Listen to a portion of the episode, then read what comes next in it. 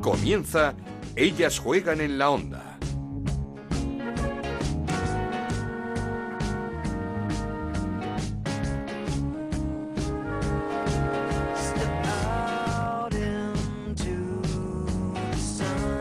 ¿Qué tal? Bienvenidos una semana más a Ellas Juegan, el podcast de Onda Cero dedicado al fútbol femenino. Nos podéis encontrar cada semana en ondacero.es y en nuestra cuenta de Twitter en arroba ellas juegan OCR. Tres jornadas quedan para que termine esta Liga Iberdrola y tres son los puntos que el Atlético de Madrid le saca al Barcelona. El líder, el Atlético de Madrid, ganó 0-3 a un Sporting de Huelva que se lo puso francamente difícil a las rojiblancas. Jenny Hermoso de penalti, Ángela Sosa con un golazo y Esther dieron la victoria a un Atleti que hasta que no consiguió ese gol de Jenny, 23 ya en el haber de la rojiblanca, lo pasó muy muy mal en Huelva. El Barça goleó 6-0 al colista, al Málaga, con una gran Alexia Putellas y con dos goles de Andrés Alves en muy poquitos minutos. El Barça que vuelve a jugar el miércoles en Madrid ante el Madrid Club de Fútbol Femenino y es que el domingo tiene el partido de ida de las semifinales de la Champions ante el Bayern de Múnich en Alemania, cita histórica para las Blaugrana. Del fin de semana tenemos que hablar de ese partidazo en el Villamarín entre el Betis y el Sevilla ante casi 24.000 espectadores, empate a uno y empate a golazos porque los dos fueron de muy bella factura, tanto el de Bea Parra para el Betis como el de Karen para el Sevilla. Eso sí, tenemos que lamentar y denunciar los cánticos absolutamente intolerables que parte de la afición del Betis dedicó a Caparrós. Son cosas que deben desaparecer del fútbol y que no queremos en nuestra liga Iberdrola. Por lo demás, Madrid y Málaga siguen en descenso, goleadas importantes de la Real al Valencia, del Levante al Logroño y del Español al Rayo Vallecano. Y se viene otra jornada espectacular con dos partidazos el lunes 22 de abril. A las 11, el Español recibe el Atlético de Madrid en el RCD Stadium y a las 5 en Mestalla, derby entre el Valencia y el Levante. Comenzamos. En Onda Cero arranca Ellas juegan en la onda con Ana Rodríguez. Lo hacemos como siempre repasando los resultados y la clasificación a falta de esas tres jornadas para que termine la Liga Iberdrola. En esta jornada número 27, la Fundación Albacete cayó 0-1 ante el Athletic Club de Bilbao. El Rayo Vallecano también perdió en casa 1-5 ante el Español. Empate a 1 en el derby en el Villamarín entre el Betis y el Sevilla. 6-0 la goleada del Barça ante el Málaga. 6-0 también ganaba la Real Sociedad al Valencia. 4-0 victoria del Levante ante el Logroño.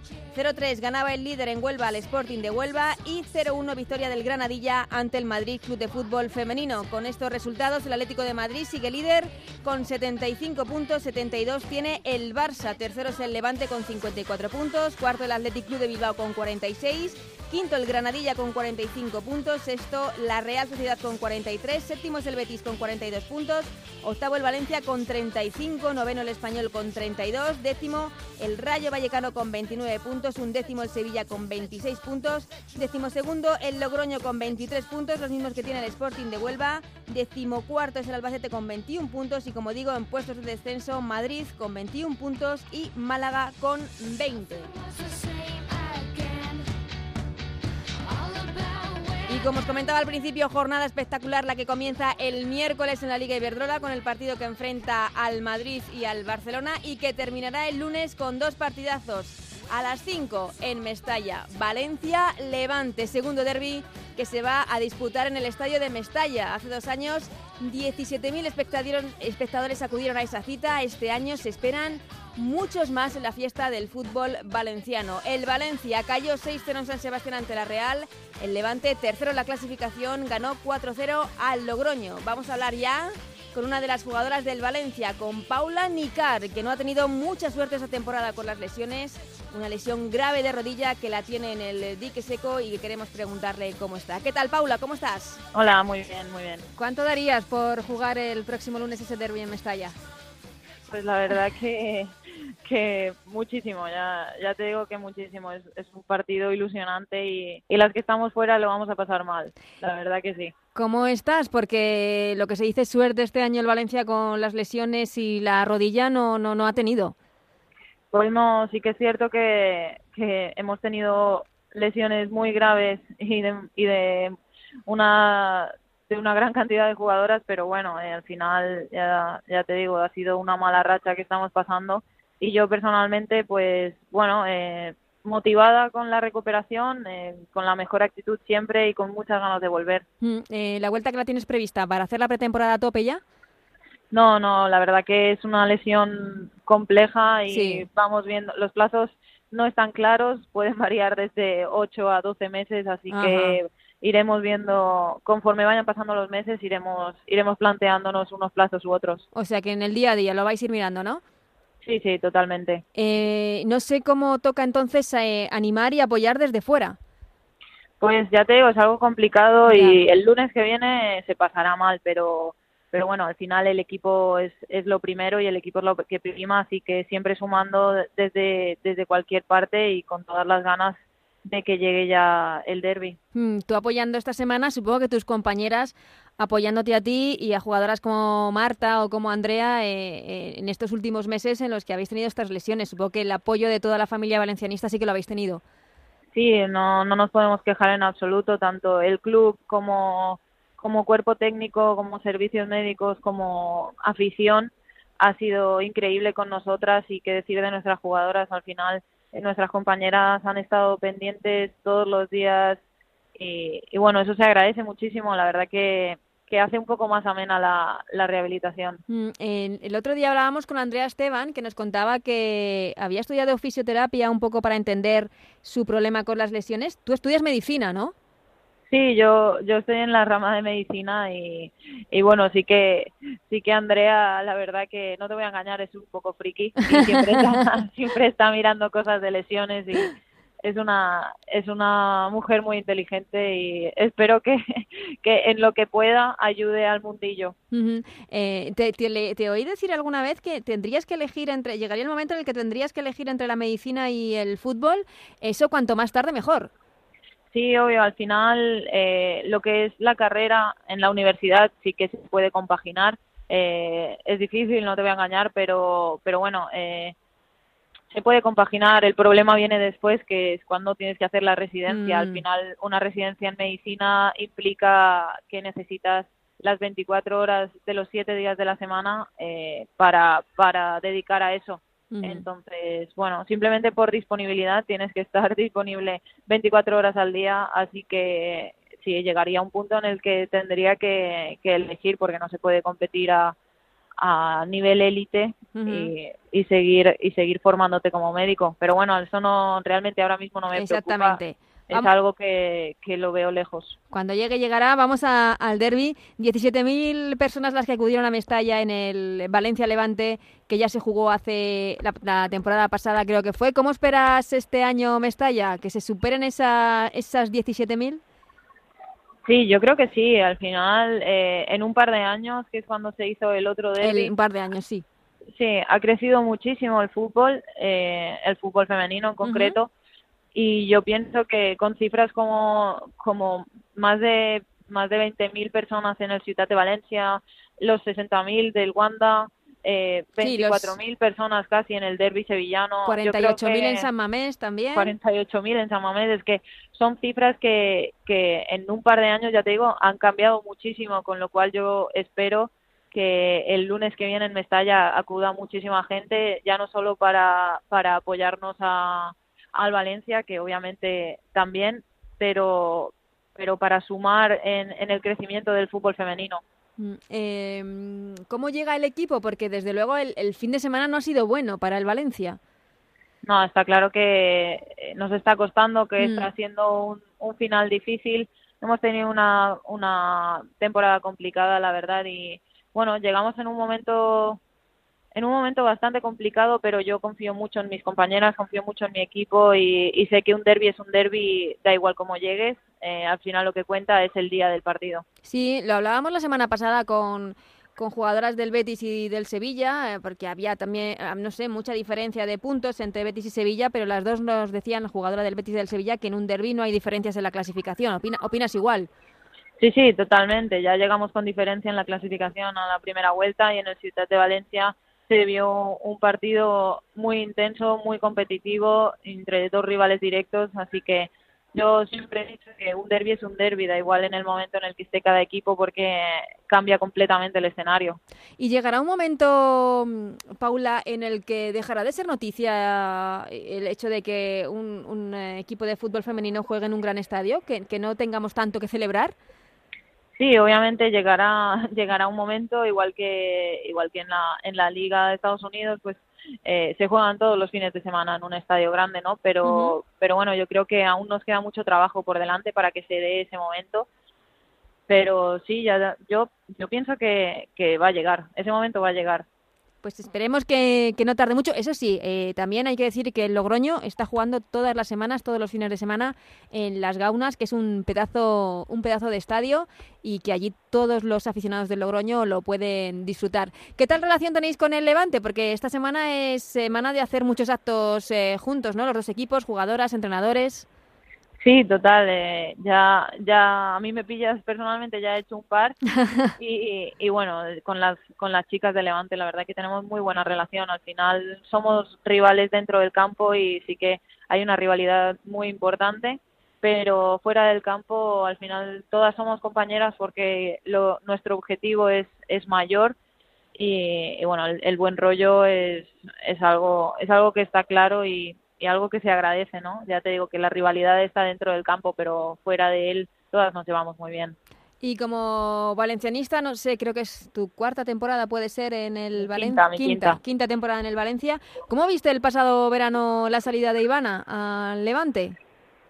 A ver, al final eh, Ivana es una gran compañera, siempre lo ha sido, y, y yo siempre he tenido muy buena relación con ella y bueno, al final son decisiones que se toman que entiendo que a los valencianistas les pueda sentar mejor o peor y, y, nada, pero yo ella sabe que siempre ha tenido mi apoyo. Mm, el, tu apoyo y el de todas las jugadoras del equipo, porque creo que hablamos hace unas semanas con Maripaz Vilas y también nos dijo que entendía perfectamente que cada uno tiene que tomar sus decisiones y que cada uno mira por su futuro. Y seguro que este, este lunes será un partido muy especial para, para Ivana, su vuelta a Mestalla, pero con la camiseta del Levante. Mm, Paula, ¿te atreves con una porra para, para este partido? Pues vamos a ajustarlo y te digo que un 2-1. 2-1, ¿no? 2-1 para, para el Valencia. ¿Si ajustas con goleadoras o ya es mucho ajustar? Eh, el 1 el uno se lo confío a Charlín. Ajá. Y los otros ¿Remontada? dos... Eh, no, no, digamos que empezamos ah, con, vale, vale. con uno de Cenata y luego Ah. Charlín, se nos suma y, y, el que nos da la victoria se lo doy a, a mi gran compañera Maripaz. A Maripaz Vila, la autora del gol de la victoria para el Valencia, según Paula Nicar. Lo tendremos muy en cuenta. A ver cómo va el partido. Paula, a ver, a ver. que vaya todo lo mejor que pueda esa recuperación, que queremos verte cuanto antes en los terrenos de juego y que disfrutes eh, del ambiente y de la fiesta del fútbol femenino el próximo lunes en Mestalla.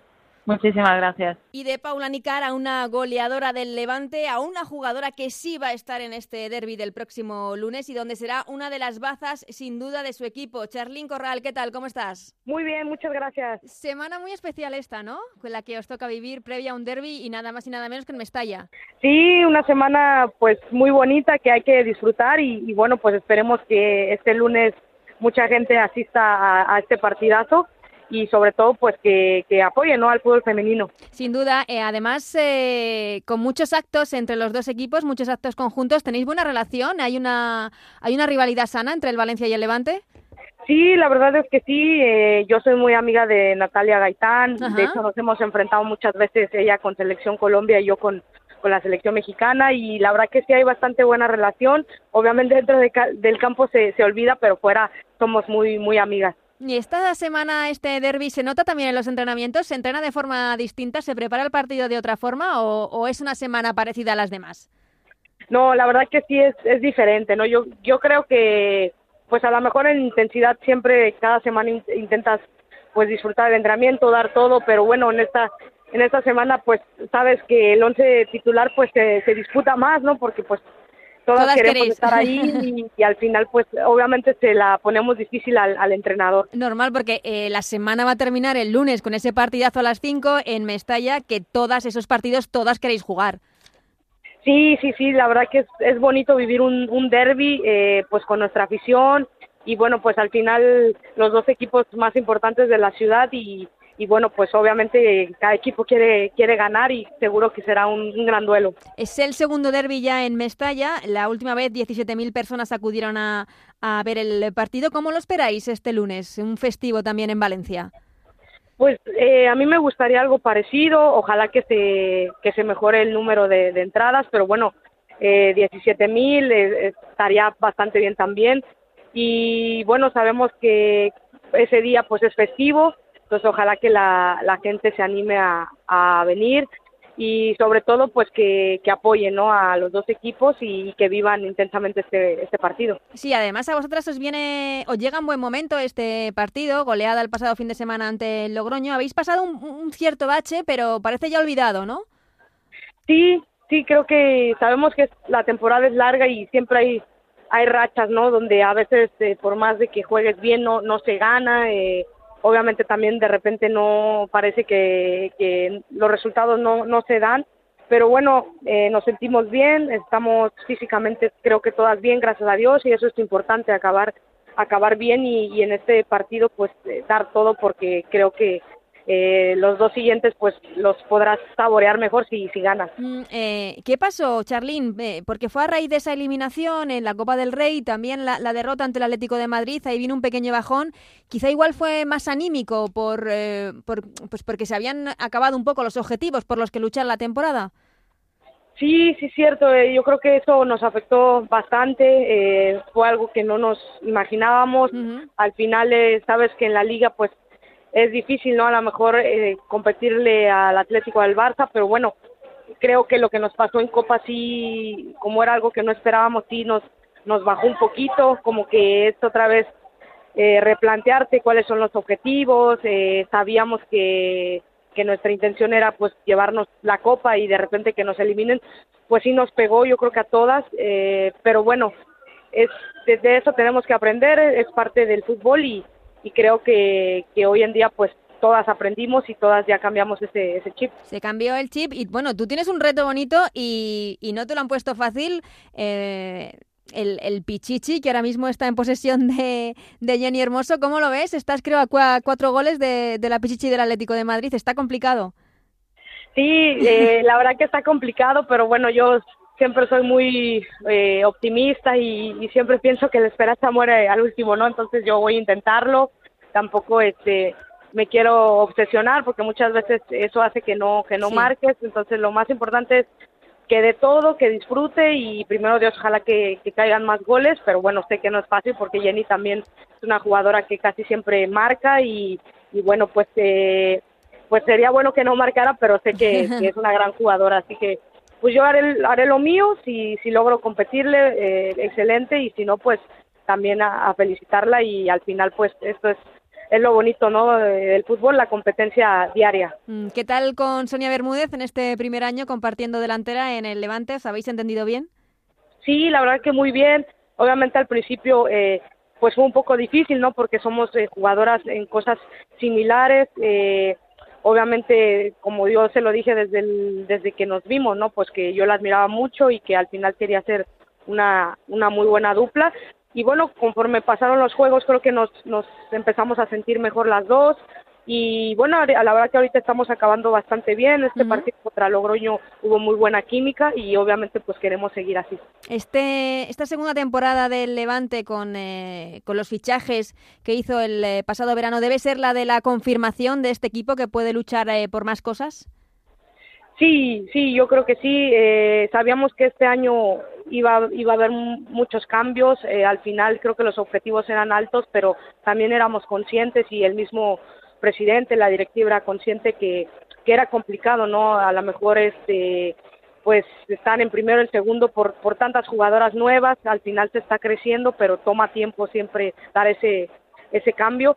Y la verdad que el club siempre nos ha mostrado esa, esa iniciativa de seguir apoyando, de que se mejore y también somos muy ambiciosas, ¿no? De saber que este año se hizo un buen trabajo, que pudo ser mejor pero también este creo que, somos conscientes que el club va, va a seguir dando mucho mucho más.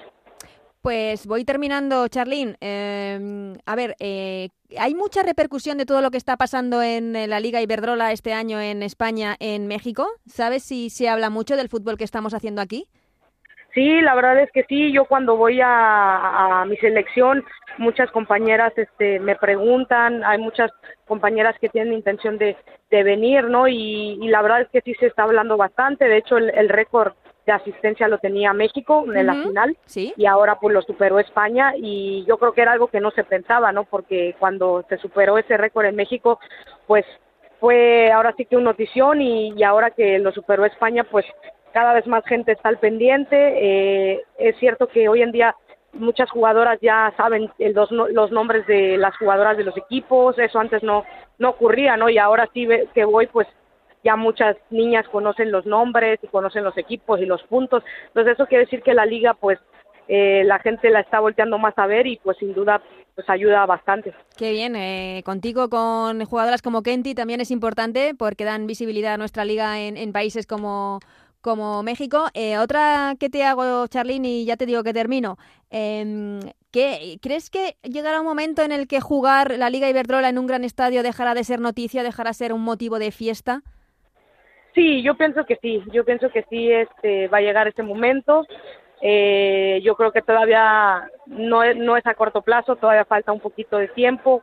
Ojalá que a nosotras nos, nos llegue a tocar ese momento, ¿no? Pero yo creo que a las generaciones que, que vienen, que ahorita son sub-20, sub-17, seguro que les tocará. Y sí, yo no tengo duda, eh, lo más importante es que la gente pues sea valiente y se anime a, a ir a los partidos, pero seguro que en un futuro eso ya no va a ser noticia. Pues ojalá y desde aquí deseamos que haya un llenazo espectacular el próximo lunes en Mestalla para ese, para ese derby entre el Valencia y el Levante. Que lo disfrutéis, Charrein, un abrazo. Claro que sí, muchísimas gracias. Hasta luego. Pero antes de ese derby en Mestalla, también el lunes a las 11 de la mañana, el español recibe al líder, al Atlético de Madrid, nada menos que en el RCD Stadium de Cornellá. Y vamos a hablar con una de las canteranas del equipo del español, con Brenda Pérez. ¿Qué tal, Brenda? ¿Cómo estás? Hola, buenos días, muy bien. Con ganas ya supongo de que llegue el lunes. Sí, con muchas ganas, la verdad. es eh, la primera vez que el, que el Estadio del Español abre sus puertas al equipo femenino. Eh, ¿Cómo os lo dicen? Eh, ¿Quién os lo dice? ¿Os lo creéis? ¿Cómo fue ese momento? Bueno, sí, ya llevábamos tiempo escuchando rumores, pero nunca nos decían una fecha determinada. Y finalmente, bueno, lo comunica el club, ¿no? Que, que se va a jugar este 22 de abril. Eh, y fue pues increíble. La verdad que pensábamos que nunca iba a llegar ese momento, pero no por el club, sino porque, no sé, lo veíamos difícil, ¿no? Llegar a jugar en el Resident Stadium. Y al final se ha hecho realidad y creo que es muy importante. Es lo que decía que llevabais además mucho tiempo esperando este momento. Se estaban abriendo grandes estadios y decíais, es que ya nos toca. Sí, la verdad que sí, ya nos tocaba y así el club lo, lo ha sentido. También es verdad que llevábamos mucho tiempo queriendo jugar, bueno, y el club intentando que jugáramos, pero bueno, por, por X motivos pues no se podía y, al final se decidió esta fecha. Que no puede ser mejor, eh, porque es además recibir al líder, eh, no es un partido cualquiera, un líder que además está jugando mucho. Pues sí, la verdad que se está jugando mucho, pero bueno, nosotras esta pregunta no la hacen mucho si que si les ganamos, bueno, pues le daríamos la liga al Barça en el supuesto caso que, que el Barça ganara y tal. Pero bueno, nosotros no nos fijamos en eso, sino más en el, en el hecho de que nos han abierto las, puertas, las puertas al RC Stadium y es algo muy importante, es un día histórico y vamos a hacerlo lo mejor posible, eh, lo mejor que sabemos y, y, de esa manera pues lo vamos a transmitir a la afición. Luego si el resultado es a favor, pues genial y, y si no lo es, pues bueno, al menos intentaremos hacer un buen papel. Porque dar un, una, una liga al Barça no, no, vamos, eh, no, no, sé si lo estáis pensando, pero no, no sería, no sé, no cómo lo veis por allí. No, la verdad que no, no, no, no pensamos en eso, es lo que te digo, nosotras vamos a hacer el mejor partido que sepamos, ojalá no llevemos los tres puntos, pero por nosotras, no por si unos ganan otros pierden. Otros pierden. No, exactamente, sería por, pues, pues eso, por estrenar el estadio de, de la mejor manera posible, exactamente. Además, desde hace varios días se ha colgado ya ese no hay billetes, eh, no hay entradas, ¿cómo, cómo os imagináis eh, el recibimiento el lunes? Buah, ojalá esté lleno completo, vamos, pero sabemos que es muy difícil, sabemos que todas las entradas se dan y, se han repartido, pero, pero también sabemos que normalmente falla entre un 10 y un 15% porque, bueno, pues por X motivo pues hay gente que no puede ir al final y, bueno, las entradas se quedan entre comillas colgadas, pero bueno, que con el llamamiento que estamos haciendo, cuanto menos gente falte, pues muchísimo mejor. Y, y pues lo que te digo, ojalá no falte nadie y se llene. Mm, además, que mm, siempre, como dices, siempre falla un 10%, pero mm, mirar esas casi 61.000 personas en en el Wanda este pasado fin de semana 24.000 en el Villamarín, la gente está respondiendo al, a la llamada del fútbol femenino. Sí, la verdad que están respondiendo muy bien, ya, ya era hora porque al final es el mismo fútbol, ¿no? Nos dedicamos a lo mismo pero es verdad que antes no se veía y pues si no si algo no se ve y no se da pues en los medios de comunicación redes sociales al final lo que no ves no no lo sabes no entonces eso es lo que nos haya hecho ya también dar ese paso grande que, que han apostado por nosotras y que todo el mundo está pues está puesta al día de, de nuestra liga Iberdrola. Y es algo muy importante porque es la forma de llamar a la Hablando de es el mismo fútbol, eh, eh, el lema de la liga esta temporada es hablamos de lo mismo, pero tú hace ya unos años en el hormiguero hiciste un experimento ah, sobre esto, ¿no? Sí, hace varios años, sí, yo siempre he intentado luchar por esto, igual que todas mis compañeras que, que han jugado a fútbol y que a día de hoy ya no juegan, y es una lucha constante, ¿no? Y al final, pues se nos ha dado visibilidad y era lo que buscábamos. Como tú dices, yo hice ese vídeo ya hace como cuatro o cinco años, si no recuerdo mal, y, y era entonces cuando aún el fútbol femenino pues estaba en crecimiento, pero muy lentamente, ¿no? Y hasta hace dos años así, pues no sé yo según. Pero y bueno, yo ya luchaba por ello y como te hice, hice ese vídeo que, que fue muy guay y la verdad que fue el vídeo más, más visto de la televisión y fue algo increíble. Cuéntanos, eh, eh, estabas disfrazada de chico, ¿no? Sí, sí, sí, sí. ¿Cómo fue? ¿Que te lo propuso directamente el programa? Bueno, sí, eh, contactaron conmigo del hormiguero y me dijeron que daba el perfil y que estaban buscando pues una chica eh, futbolista para hacer eso, una cámara oculta. Y bueno, yo como no me lo pienso las cosas, pues dije, sí, sí, claro, yo voy. Y nada, pues al, al rato, bueno, cuando colgué pensé, hostia, uy, perdón por la palabra, pero pensé, vaya en la que me he metido, ¿sabes? Digo, que esto lo va a ver todo el mundo. Pero bueno, no, no me arrepentí en ningún momento de haber dicho que sí, porque era algo que sentía y que era necesario y, me encantaba que me hubiesen elegido a mí y que me dieran la oportunidad de hacerlo. Era una cámara oculta, tú vestida de chico y jugando con chicos al fútbol y nadie se enteraba. No, la verdad que hay mucha gente pues que cuando salió el vídeo, incluso a día de hoy, me siguen preguntando si estaba, pues si estaba, entre comillas, amañado, ¿no? Que la gente lo supiera y tal. No, no, nadie lo sabía, de verdad. O sea, yo salté al campo y tal y como salté al campo y tenía muchas dudas, tenía muchas preguntas que hacer porque, bueno, al final es televisión y te dicen algo lo mejor posible en tantos minutos, tiene que pasar esto, esto, esto y esto, ¿vale? Y yo, pues sin calentar, sin conocer a nadie, absolutamente a nadie, eh, fue como me metieron al campo y en 35 minutos te tiene que salir todo, porque no se puede volver a repetir y fue como ahí va y yo intentaba buscar a alguien del hormiguero para poder hablar con él antes de salir al campo, no veía absolutamente a nadie, o sea, no veía ni una cámara, no veía nada. Bueno, pues al final dije, pues nada, a lo loco, me meto al campo, sí, sí, a ciegas y que sea lo que Dios quiera. Y la verdad que al final salió muy bien. salió muy, muy bien, desde luego. Volviendo al partido del lunes, eh, habéis entrenado ya en el estadio, ¿no? ¿Ya habéis estado allí? Sí, sí, ya hemos entrenado varias veces y esta semana volvemos a entrenar allí. ¿Y qué tal? ¿Cómo fueron esas eh, primeras veces en el pues, Cornellá? sí, pues es increíble porque entras al campo y es lo que digo siempre, que al final yo he ido siempre a animar al español y siempre soy una aficionada más, ¿no? En la grada y cuando entré pues desde, desde el túnel del vestuario y pisas el campo ya con las botas es como, ¡buah!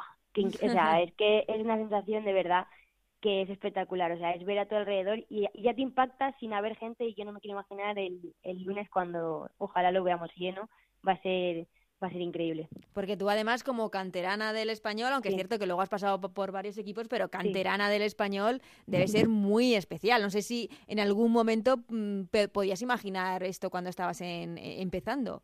No, no, ni mucho menos. Te soy sincera, no, no me lo llega a imaginar nunca porque sabemos que el fútbol ha cambiado mucho en dos años, el femenino, pero, pero anteriormente, bueno, pues al final nos quedábamos un poco con lo que teníamos, ¿no? Aunque fuéramos luchando, pero bueno, no se daba esa, esa visibilidad y al final no se podía luchar con todo lo que se, con todo lo que teníamos y y no, no me lo planteaba. Este año, bueno, desde que volví al español sí que sí que estaba ya el rumor de que podría, pero el primer año no más el segundo y la verdad que cuando como te he dicho, cuando nos lo dijeron fue por fin, ¿sabes? Por fin vamos a jugar donde realmente nos merecemos. Y, ojalá que sean más veces también. Eh, ¿Cómo es rojiblanca que eres? Porque también tuviste un pasado rojiblanco. ¿Es un partido especial? ¿Guardas un buen recuerdo del Atlético de Madrid? Sí, por supuesto. Yo en todos los equipos que he estado me han tratado muy bien y guardo siempre pues ese recuerdo especial como tú dices. Pero bueno, al final a día de hoy yo me debo al español y, y por supuesto voy a salir a darlo todo como, como lo he hecho siempre. Eh, por cierto, eh, os llega además en, en, un buen momento este, este partido, ¿no? igual en uno de los mejores de la temporada. Sí, bueno, yo creo que más que de la temporada, uno de los mejores de los últimos tres años. O sea, es verdad que, que llevamos muchos partidos sin perder, eh, es algo que hacía mucho que no que no pasaba eh, ya no ya no simplemente el hecho de, ir ganando o empatando sino cómo nos sentimos como equipo estamos más unidas que nunca eso se está notando disfrutamos de verdad jugando que al final es lo importante y por eso salen los resultados y al final vamos al campo del Rayo esta semana o sea esta semana pasada la pasada sí.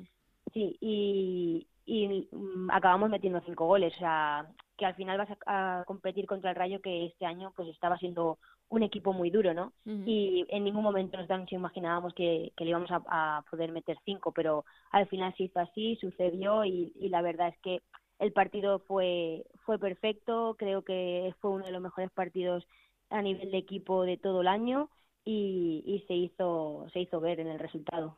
Eh, ¿y, qué es lo que ha cambiado? Porque tuvisteis una etapa bastante, por así decirlo, regular, coqueteando incluso con los puestos de, de abajo. ¿Qué pasó y qué lo cambió?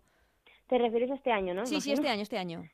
Eh, bueno, no, al final las que cambiamos realmente somos nosotras, ¿no? Al final cuando te dicen que el entrenador cambia todo, pues es mentira, o sea, al final quien juegan son las jugadoras, ¿no? El, entrenador es cierto que puede hacer mucho de su parte, pero quien sale al campo y quien disputa el balón, digamos, somos nosotras. Entonces, pues quieras o no, llevamos una mala dinámica, bueno, pues otra vez los rumores de si el español está en descenso, si no está en descenso, cada año lo mismo, pues ya cansa, ¿no? Y aunque a nosotros mm, realmente no nos afectaba como tal, Luego la gente, pues cuando veía los partidos se pensaba que sí era así y es cierto que no salían los resultados, no porque no quisiéramos ni porque no lo quisiéramos dar todo, sino bueno, porque al final cuando coges una mala racha, ¿no? Pues es como que, que todo va así, todo va mal.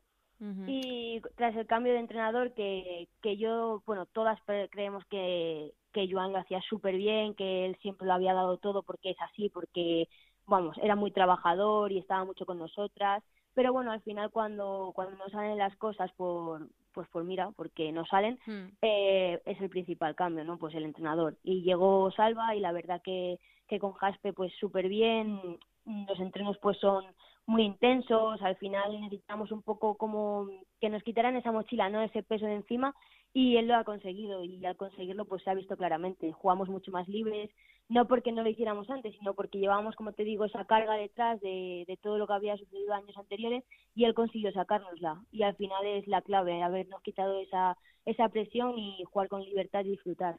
Mm, disfrutar, eh, lo más importante. Eh, hablando de entrenadores, Brenda, cuando estabas en la cantera eh, en años anteriores, ¿coincidiste con Poquetino, la época en la que Poquetino estaba en el equipo femenino? Bueno, coincidí, pero entrenos sueltos, ¿sabes? Tampoco competí con él. Sí, sí. No era porque siempre ha tenido unas palabras muy cariñosas Poquetino para... El femenino, sí. para el, equipo femenino del, del español, era por si habías coincidido con él. Em, Brenda, ¿vas a poder dormir la noche del domingo? Espero que sí, ¿no? Porque si no voy a llegar al Sí, porque además el partido es pronto, sí, el partido es pronto. Hay que, hay costa eh, eh, no sé, y sueñas con, ya no solo con pisar el césped, sino con, con un gol. ¿A quién se lo dedicarías? Buah, ojalá, ojalá fuera posible, eh, sería increíble. Es cierto que este año y el anterior no, no ha sido mi mejor virtud del gol, pero, pero sí que es verdad que anteriormente lo era y ojalá me vuelva pues esa racha goleadora en algún momento y si es en el estadio pues muchísimo mejor, sería increíble y se lo dedicaría a mi familia, a toda la gente que nos apoya y, y a toda la, afición que esté ahí animándonos, porque al final, gracias a ellos, somos capaces de, de que el estadio nos abra las puertas también. Mm, pues animamos a la afición perica que acuda eh, a Cornellá el lunes, el 22 de abril, ese partido frente al Atlético de Madrid a las 11 de la mañana. Brenda, que lo disfrutéis tú y, y tus compañeras, porque seguro que va a ser un día para que no olvidéis nunca. Ojalá que sí, y que sean muchos más. Eso es. Un abrazo, Brenda. Un abrazo, hasta luego, muchas gracias. Esto es Ellas juegan en la onda, el podcast de Onda Cero, en el que te contamos todo lo que pasa en el fútbol femenino.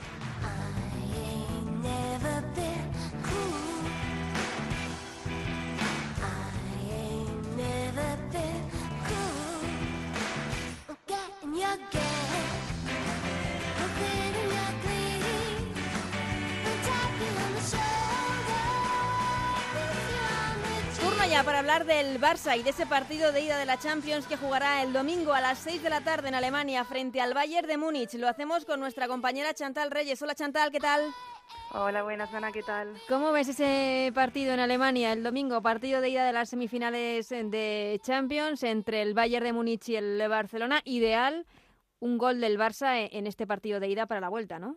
José, yo, yo creo que eso sería algo por lo que firmaríamos todos. Al final marcar ahí en Alemania te da mucha tranquilidad de cara a Barcelona, pero no creo que sea fácil porque la Mm. guardameta alemana es muy buena. El Bayern también es un equipo muy completo y creo que está bastante pareja la, eliminator Sí, la ¿no? eliminatoria. Perdón. Sí, o sea, veo un poco por encima al Bayern porque creo que tiene mucho potencial físico, tanto tanto como el Barça, o sea, o sea menos que mayor que el Barça, perdón. Pero es cierto que quizá le daría un 60-40 al Bayern. Entonces está un poco ahí la cosa bastante disputada. Sí, te lo iba a preguntar porque sería la primera vez eh, para ambos equipos que se Claro, podrían sí. meter en la final de, de una Champions. Te iba a preguntar por las plantillas de ambos conjuntos, pero sí que veíamos una eliminatoria muy pareja. Sí, sí, la verdad es que es la más pareja que podría tocar, yo creo.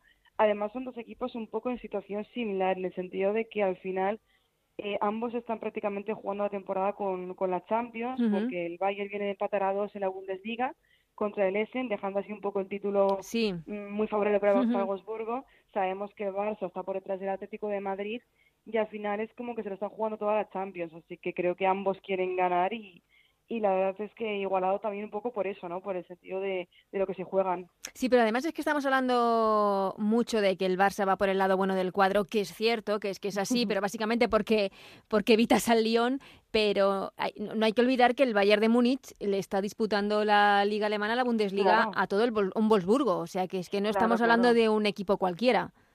No, no, me imagino que habrá gente quizá que, que igual no sabe mucho y se piensa que el Bayern es fácil porque no es el Lyon, pero para nada es una eliminatoria fácil. El Bayern tiene jugadoras muy peligrosas por banda, sobre todo.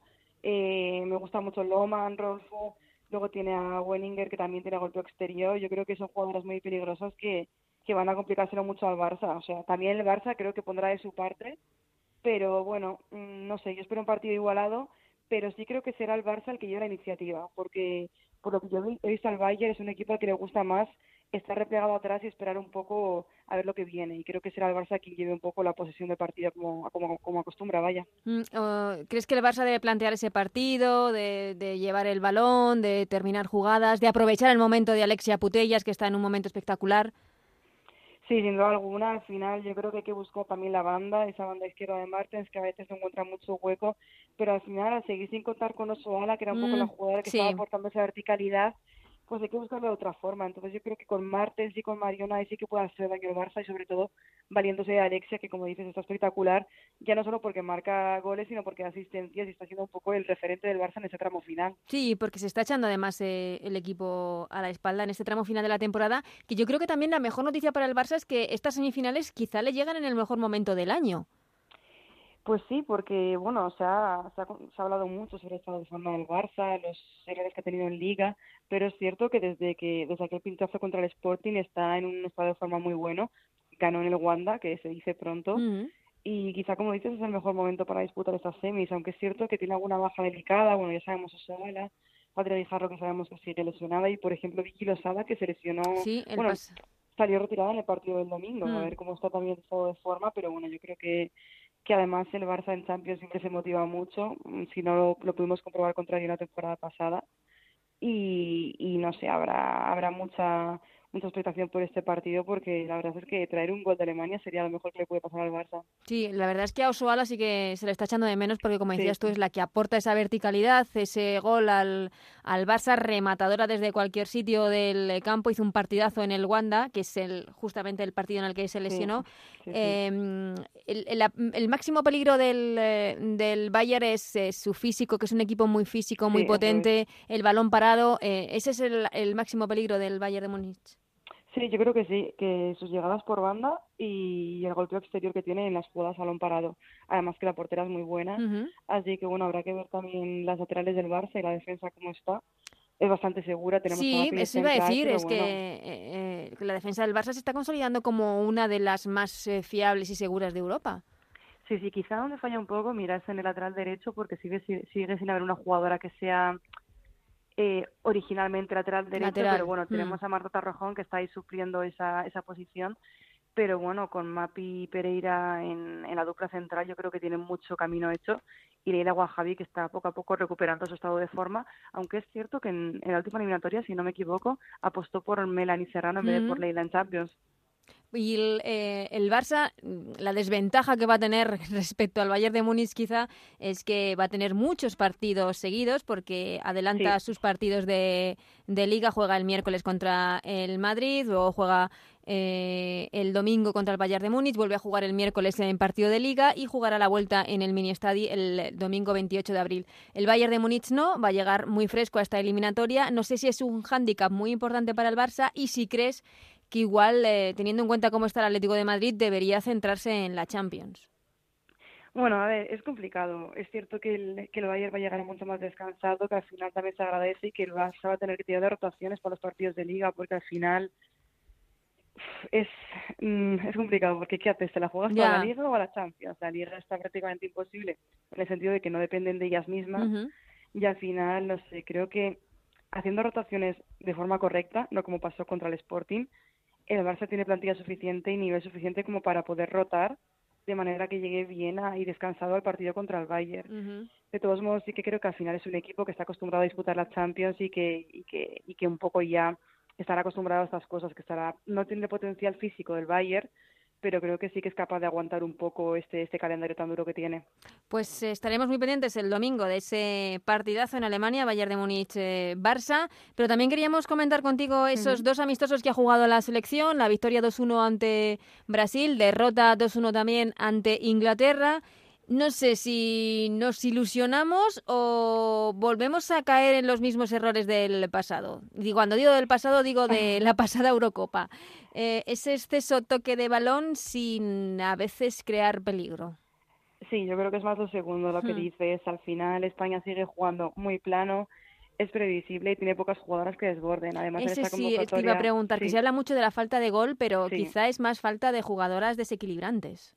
Claro, porque al final jugadoras con gol tienes, pero mm. si no tienes una jugadora que te desequilibre, no, no lo consigues.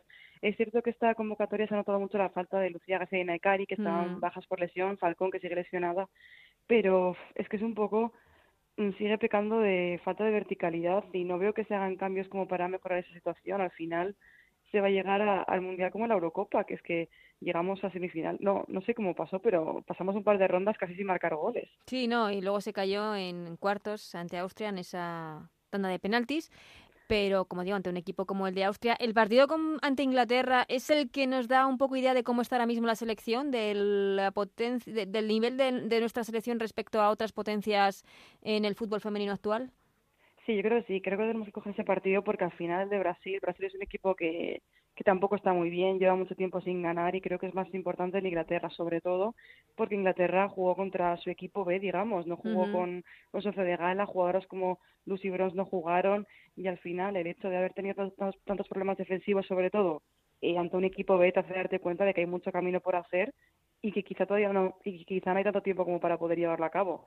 No sé, yo vi la, por ejemplo, la defensa muy nerviosa, insegura y no sé, no me dejó las mejores sensaciones del partido, la verdad. Mm, eh, lo que sí, lo que, mm, la, la, la, parte positiva es que vemos que eh, esta falta de verticalidad creo que se está corrigiendo en categorías inferiores porque hay jugadoras, no sé si es el descaro de la juventud o qué, pero jugadoras como Aitana, como Lucía García, decías, como Eva Navarro en, en la sub-19, Claudia Pina, exactamente, que son, eh, que, que, son muy, muy, muy desequilibrantes y que han corregido ese defecto de, de la selección absoluta actual.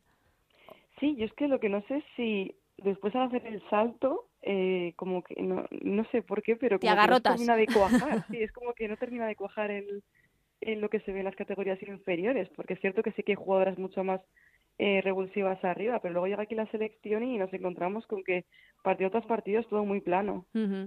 Pues eh, estaremos también eh, pendientes de, de, la selección porque de aquí a menos de un mes Jorge Vilda tiene que dar esa lista de jugadores convocados. Ángela Sosa. Ángela Sosa, ¿verdad? Es Por una favor, yo petición. pido eso. Golazo de Ángela Sosa el pasado fin de semana frente al Sporting de Huelva, por, de Huelva, por cierto. Ese Para segundo variar. gol, el que no lo haya visto, que, que esté muy pendiente porque es que es impresionante, iba a decir la temporada, pero las temporadas ya de, de la jugadora del Atlético de Madrid, muy desequilibrante en el centro del campo del conjunto rojiblanco. Parece que pasa desapercibida, pero no. Eh, está siempre ahí el trabajo de Ángela Sosa y sí, la verdad es que sí que esperamos todas que esté Ángela Sosa, pero es que alguien se tiene que dar fuera en ese centro del campo. No sé cómo lo ves, porque no sé si Jorge va a esperar a Patrick Guijarro. No lo sé, yo con Patrick tengo muchas dudas porque Claro. al final el otro día dijeron que estaba con muletas otra vez Claro. y yo creo que va a llegar muy, muy justa. Muy justita. Sí. Que sería también una baja importante para la selección porque Patri es, eh, no sé, una jugadora que puede jugar en muchos puestos y además con, con mucha Una fuerza, con mucha potencia. sí, sí, sí, sí, es una, una todoterreno a la que también si no está, si no puede estar, eh, la echaremos de menos. Pero es cierto que, que hay que elegir, que Jorge tiene que elegir Claro, y de aquí a un mes eh, dará esa lista. Eh, Chantal, muchísimas gracias. Hablaremos la semana que viene contigo de ese partido del Barça, a ver si puede sacar un buen resultado de Alemania y, y podemos soñar con estar eh, por primera vez en la historia del fútbol femenino español en una final de la Champions. Ojalá, ojalá. Un abrazo, Ana.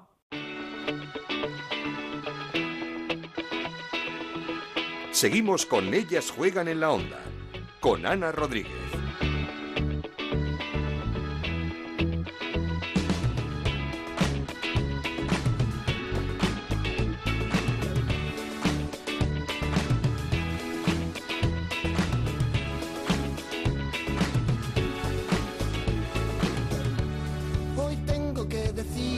Antes de terminar, contaros que el lunes 29 de abril la Federación Española de Fútbol celebra su asamblea en la que pretende además aprobar ese nuevo formato para la Liga Femenina al que se ha opuesto desde el primer momento la Asociación de Clubes. Hablamos con su presidente y además vicepresidente del Zaragoza Club de Fútbol Femenino, Rubén Alcaine. ¿Qué tal? ¿Cómo estás? Muy buenas, ¿qué tal? Eh, antes de nada, eh, felicidades por eh, esa clasificación ya del Zaragoza Club de Fútbol Femenino para jugar el playoff de ascenso a Primera División. Eh, el año pasado, cuando se descendió, se dijo que el principal objetivo era volver y la primera parte se ha conseguido. Pues gracias, la verdad es que sí, bueno, el, el primer paso del objetivo que nos hemos marcado para esta temporada se ha dado, que es, era quedar primeros a falta de una jornada y efectivamente pues queda la- pues, lo, lo más difícil, ¿no? Que al final te enfrentas con, con equipos o con clubes que tienen un proyecto muy similar al tuyo. Así que pues a seguir trabajando y con ganas ya de, de- de empezar ese playoff. El- lo que sí nos gustaría es, por lo pronto, a- agradecer a la familia Alcaine, que es una de las que desde siempre y desde hace muchísimos años lleva apoyando y apostando por el fútbol femenino. Primero con el Transportes Alcaine, el mítico equipo de Zaragoza, ahora con el Zaragoza Club de Fútbol Femenino, sin duda uno de los históricos de nuestro fútbol. Pues gracias. La verdad es que, bueno, nosotros lo, lo hacemos encantados, creemos firmemente en ello, ¿no? Ahora parece que hay más, más gente que, que se suma y está fantástico. Además, cuanta más gente mejor. Pero nosotros enseguida, hace muchos años que, que entendimos que, que había que dar una igualdad de oportunidades a las niñas que quisieran practicar fútbol y, y nos pusimos en marcha. Y la verdad es que, bueno, ahora si miras atrás a lo que está pasando actualmente, la verdad es que estamos encantados de el desarrollo que está teniendo. Sí, eh, lo que no sé es cómo, si saben ya qué va a pasar con ese playoff de ascenso, cómo se va a jugar, cómo se, cómo- lo que, qué va a pasar el año que viene, porque recordemos que el próximo lunes hay una asamblea en la Federación Española de Fútbol, el lunes día 29 de, de abril, en el que se va a votar por ese nuevo proyecto de, de- de liga que quiere la Federación.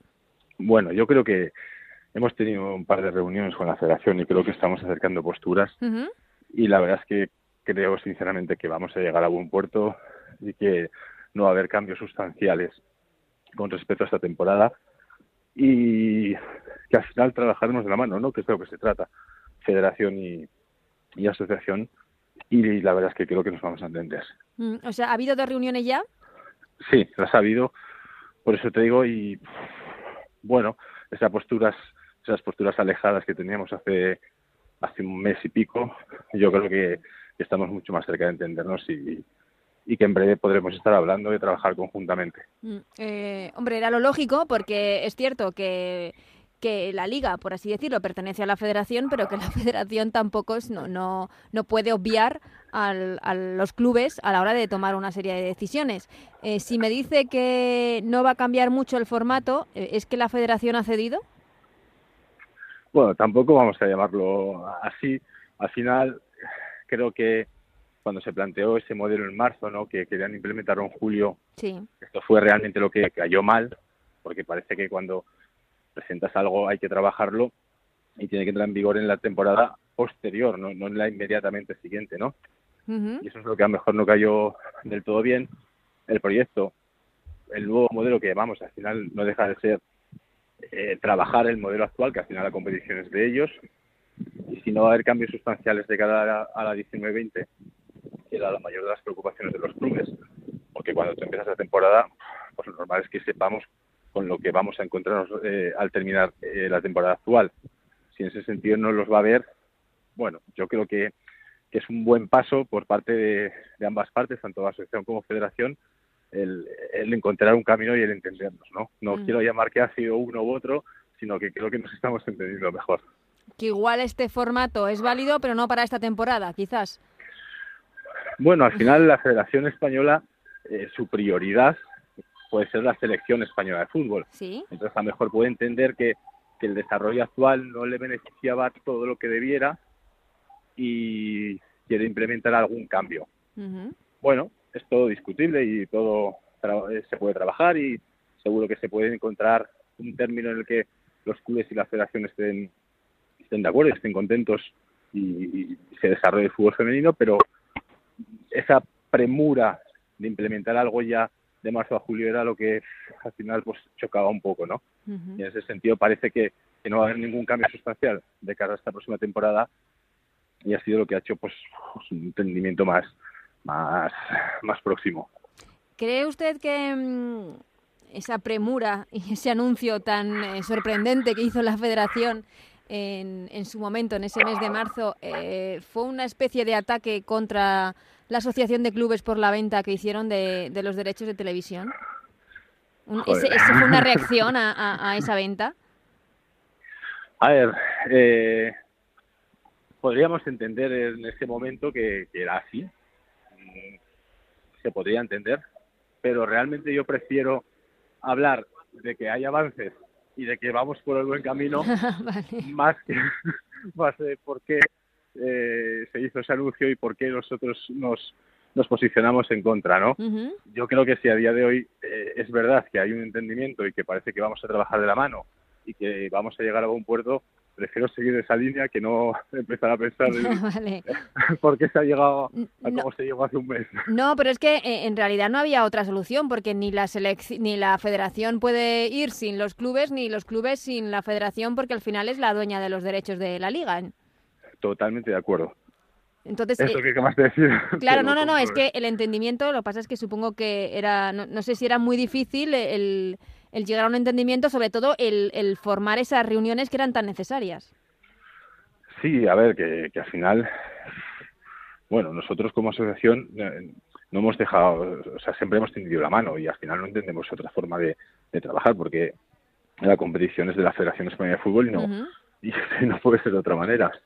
Entonces, bueno, sí que ha habido estos dos meses que han sido un poco más convulsos, pero sí. bueno, ahora que parece que ya está encauzado y que parece que nos entendemos, me, quedo con eso, más que con estos dos meses. Nosotros también nos quedamos bastante más tranquilos eh, y las jugadoras porque había una, no sé, un ambiente de, de, pues de, incertidumbre, de no saber qué va a pasar de aquí a un par de meses, porque la verdad es que era de aquí a un par de meses, con muchos equipos además planteando, planteando un playoff de ascenso que no sabían si iba a servir para algo o no. Entonces nos quedamos bastante más tranquilos todos. Sí, y un convenio paralizado también, que es no se llegó a paralizar, pero sí que en función de cómo se determinaran según qué cuestiones, pues ir hacia un lado u otro. Sí, la verdad es que se generó ahí un, unos meses de impasse que, bueno, que no eran beneficiosos para ninguna parte, ni federación, ni asociación, ni, ni jugadoras, ni patrocinadores, ni uh -huh. instituciones. Pero bueno, mm, yo ahora sí que te puedo decir que estoy más tranquilo. Creo que, que vamos por el buen camino, te lo digo verdad, ¿eh? o sea, lo pienso así, después Mm. de estas reuniones. Eh, lo que queda claro es que los clubes que están dentro de la asociación de clubes eh, han ido todos de la mano y, y- quiero decir que no, que no han cedido, que, que, que todos está- eh, están juntos, es- efectivamente, menos el Athletic de Bilbao y el Barça que no forman parte de ella. Sí, bueno, al final eh, nosotros como clubes creemos en el asociacionismo, ¿no? O sea, nos encantaría tener a los 16 eh, de primera, tenemos 70 en total, 71. Nos encantaría que estuviese el Athletic y el Barça, pero bueno, no están. Pues se, se siguen haciendo las cosas, se sigue adelante, se sigue trabajando y, y ojalá, ¿no? En algún momento pues, formen parte de la asociación y estén todos los equipos de primera. Ahora, evidentemente, va a haber dos, dos descensos y dos ascensos Sí. veremos estos dos equipos que, que suban si pertenecen ya a la asociación o formarán parte, pero vamos, el camino del asociacionismo nosotros lo entendemos que, que es el que nos ha llevado a, lo que estamos hablando hoy de fútbol femenino y entendemos que es la forma de trabajar y en Sí. este caso pues de la mano con la federación. Y que no se ha hecho nada mal estos últimos años porque, como hemos venido diciendo durante una, hace unas eh, semanas, unos meses, algo que no costaba absolutamente nada, de repente se, se ha comprado por 9 millones de euros. Bueno, la verdad es que eh, estamos encantados en ese sentido. Claro. no, no nos esperábamos, eh, evidentemente pensábamos que el fútbol femenino, que el producto audiovisual tenía un valor, pero la verdad es que fue la mejor de las ofertas que recibimos y la verdad es que estábamos encantados con, con esa cifra, ¿no? Y al final, eh, pues bueno, pues seguir trabajando, estos tres años ya, ya están valorados y bueno, eh, a seguir, ¿no? A ver, luego ya veremos porque es lo que te digo, estamos ahí entendiéndonos con la federación, ahí quedan flecos, quedan cosas que comentar y a ver cómo termina, pero la verdad es que en principio pinta bien. Mm. Pero sí, esa, en, en principio están, bueno, en principio y en final, se han adjudicado y es con lo que contamos. ¿Estos eh, 3 millones de euros por temporada se, se repartan entre todos los clubes de Liga Iberdrola? A ver, todavía ni nos hemos sentado con todas las historias que ha habido por medio, ni siquiera nos hemos sentado a determinar el reparto porque eh, no contemplamos solamente los equipos de Liga Verdola, se contempla también una parte para Primera B y hasta una parte para Segunda División.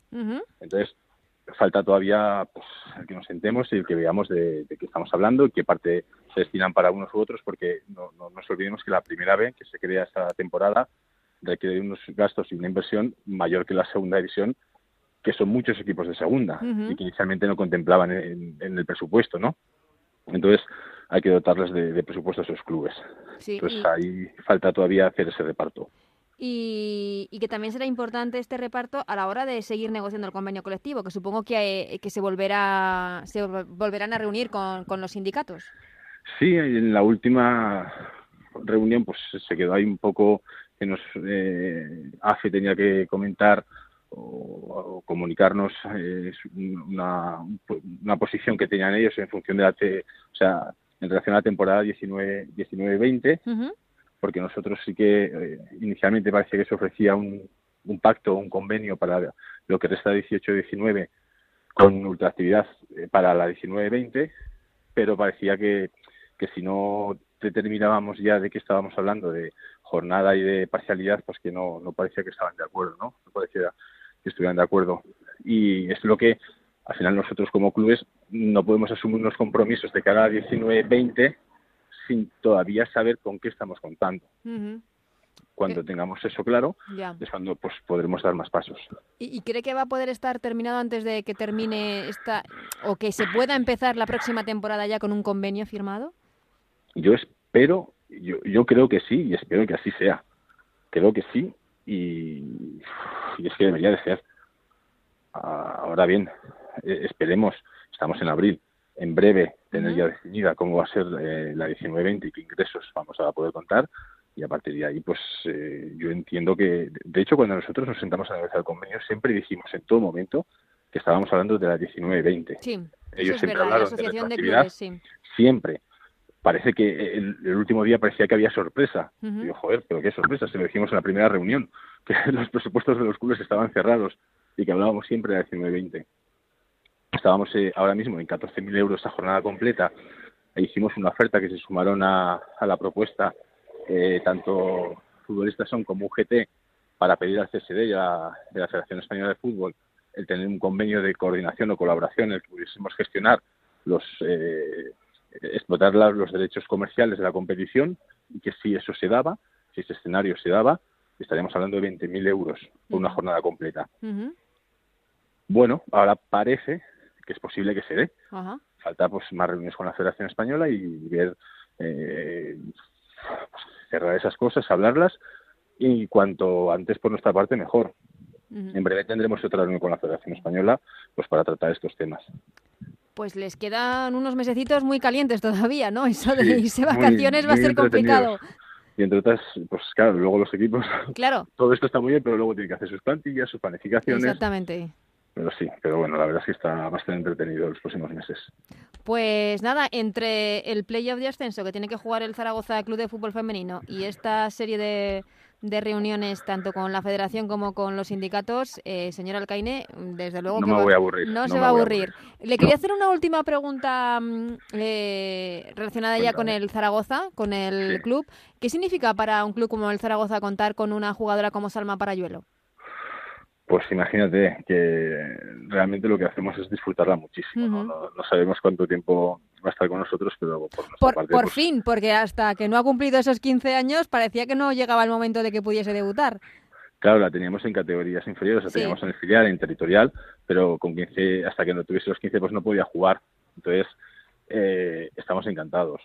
Es, es, un portento, es un prodigio y luego aparte es un cielo de cría y estamos encantados. Al final, que haga lo que quiera, lo que más le guste y lo que más feliz le haga. Y si quiere seguir compaginando atletismo y fútbol, pues el Scorpio, que es el club donde compite aquí en Zaragoza y nosotros, pues eh, no tenemos ningún problema en ese sentido, en ese aspecto. Pues, eh, señor Alcaine, eh, muchísimas gracias por haber atendido nuestra llamada. La verdad es que nos deja, como digo, mucho más tranquilos con ese principio de entendimiento entre, entre la Federación y la Asociación de Clubes para la próxima temporada porque es cierto que parecía una locura en tres meses organizar un campeonato nuevo y, nada, que, todo lo que se decida sea por el bien de, nuestro fútbol y que se sigan dando esos pasitos hacia adelante. Ese es nuestro objetivo y seguir trabajando por y para el fútbol femenino en la selección. Así que en, en esa línea seguiremos. Muchísimas gracias a vosotros.